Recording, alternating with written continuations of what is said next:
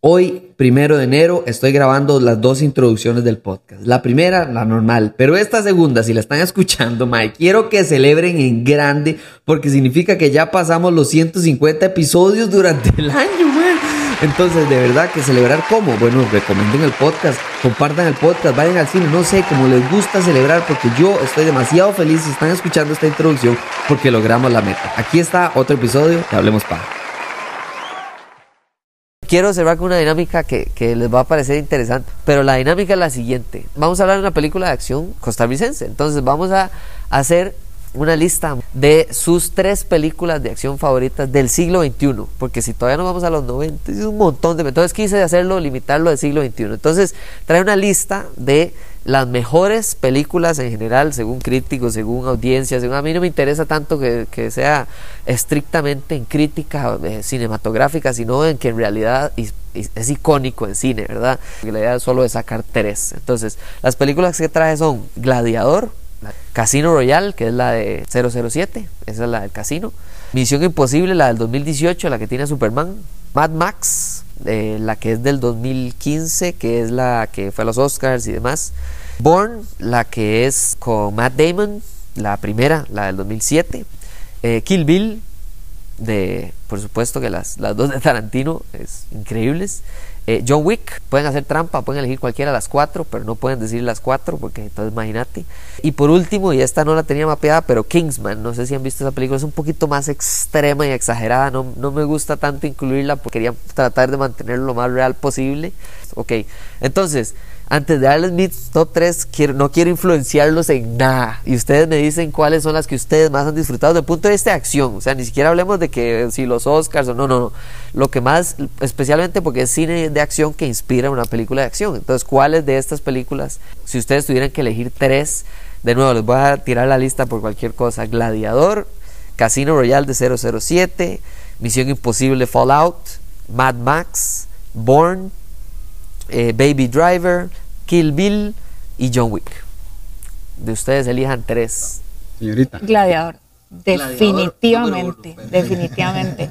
Eh, uy, es que difícil porque John Wick me gustó. Sí. John Wick, Gladiador y este Casino Royale. ¿Y Casino Royale? Sí. Okay, Esos son mis tres. Esas son las tres. Perfecto, buenísimo.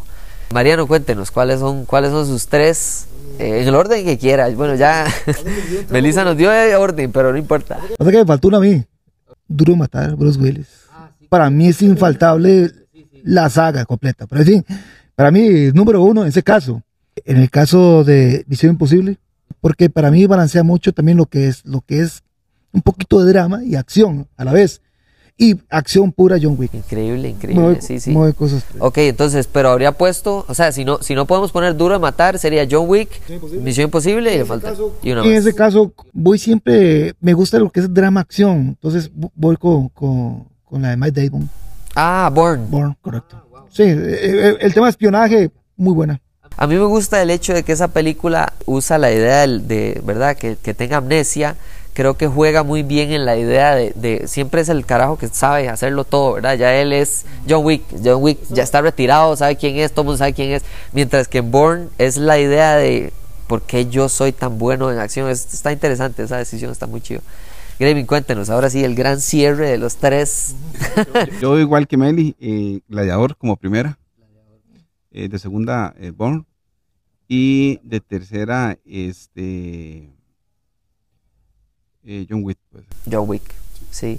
¿Sabe qué me sorprendió? Especialmente como son películas del siglo XXI, ¿verdad? Porque, de nuevo, si nos volvemos a, hablar de Duro de Matar o si nos devolvemos incluso a las de Terminator y, demás, no metí de acción, por ejemplo, estas que son 27 mil de Rápido y Furioso, no metí las de verdad que son 77.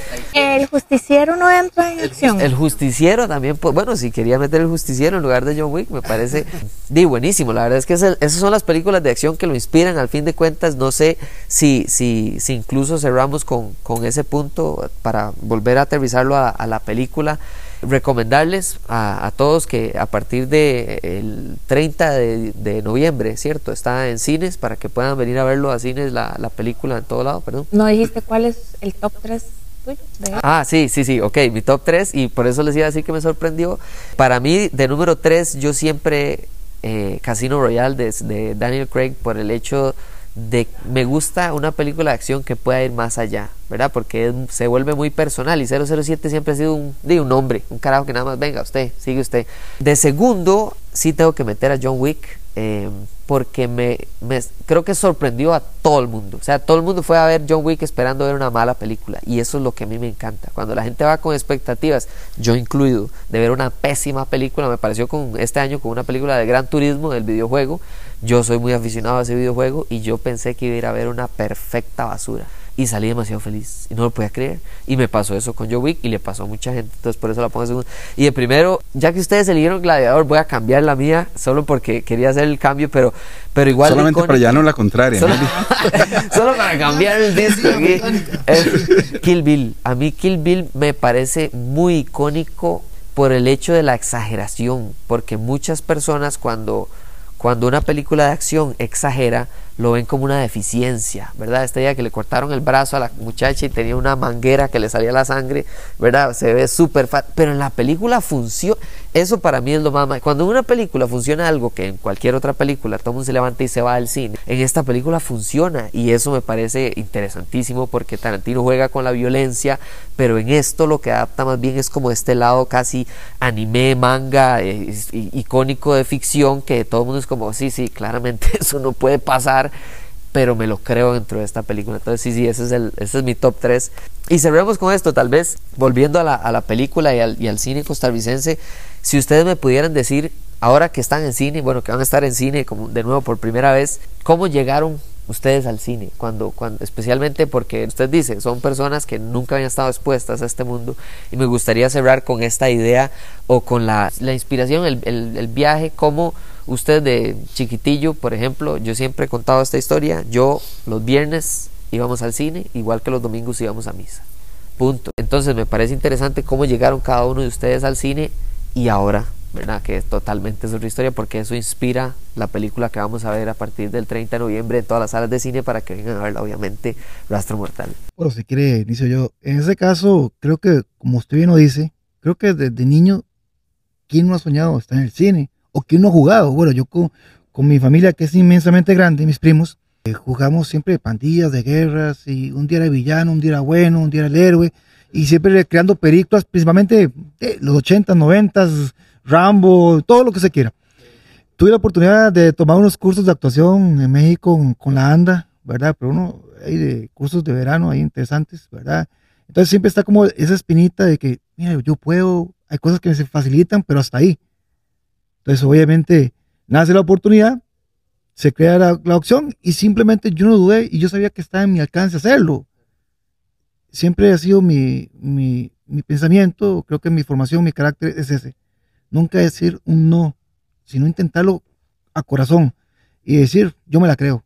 Y fue parte, la, parte del proceso donde se formó ahora con Graving eh, esta etapa pero creo que, como digo, desde niño ya uno creció con esto, con esa formación, como de películas, de acción, de creerme el héroe, de ser, eh, que ser adelante.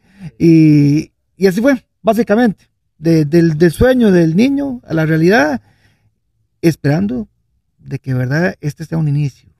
Un inicio de muchos proyectos, ¿verdad?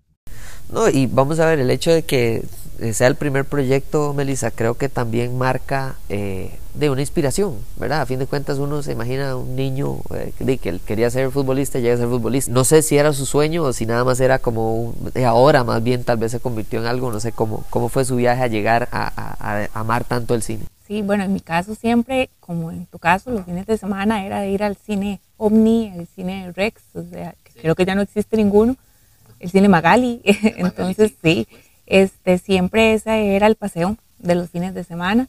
Eh, fanática a Disney, 100%, a las películas de Disney, 100%. Entonces, este, siempre estuvo, el cine inspira, de verdad que eh, uno entra a ver una película y a veces como que adopta a cierto personaje y sale uno, ¿verdad? Este, súper, súper emocionado. Entonces, sí, el cine siempre ha sido como una pasión. Ah, en mi caso, el teatro muchísimo más que el cine, pero una ilusión también de niña, eh, actuar definitivamente, yo creo que todos tenemos como esa chispita, esa ilusión y se presentó la oportunidad, entonces todos decidimos darle con todo y meter como toda la pasión en esto, que espero que, que se vea reflejado, de verdad. No, buenísimo. Y Graving Day, imagínense, con tanta expectativa de que finalmente después de esfuerzo y los retos, de nuevo, de ya hablamos de infraestructura, hablamos de inspiración, hablamos de películas icónicas.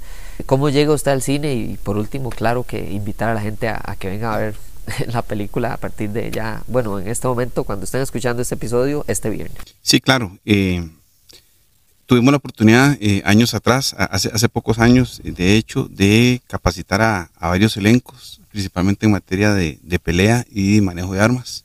Entonces ahí fuimos conociendo gente, productores, actores, actrices, y, por ahí, pues, eh, repito, tomamos el, quisimos tomar este reto, ¿verdad? Y gracias a Dios poder hacerlo. Y sí, como usted lo comentaba hace un rato, eh, Dios mediante, a partir del 30 de noviembre, vamos a estar en las principales salas de cine, CCM Cinemas, Nuevo Cinemas, eh, Cinépolis y, y, Cinemark. Vamos a estar en todas las salas eh, principales de, cines eh, a partir de este eh, jueves 30 de noviembre. Muchísimas gracias a todos por, por el tiempo, por la entrevista, ¿verdad? Por, por apuntarse a la, a la locura de, de, Hablemos Paja, de la lista de películas de acción.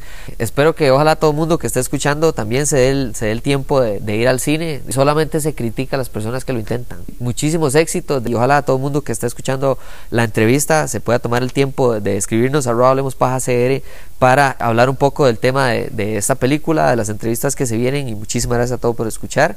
Eh, nos hablamos en la próxima. Muchísimas gracias. Gracias, gracias.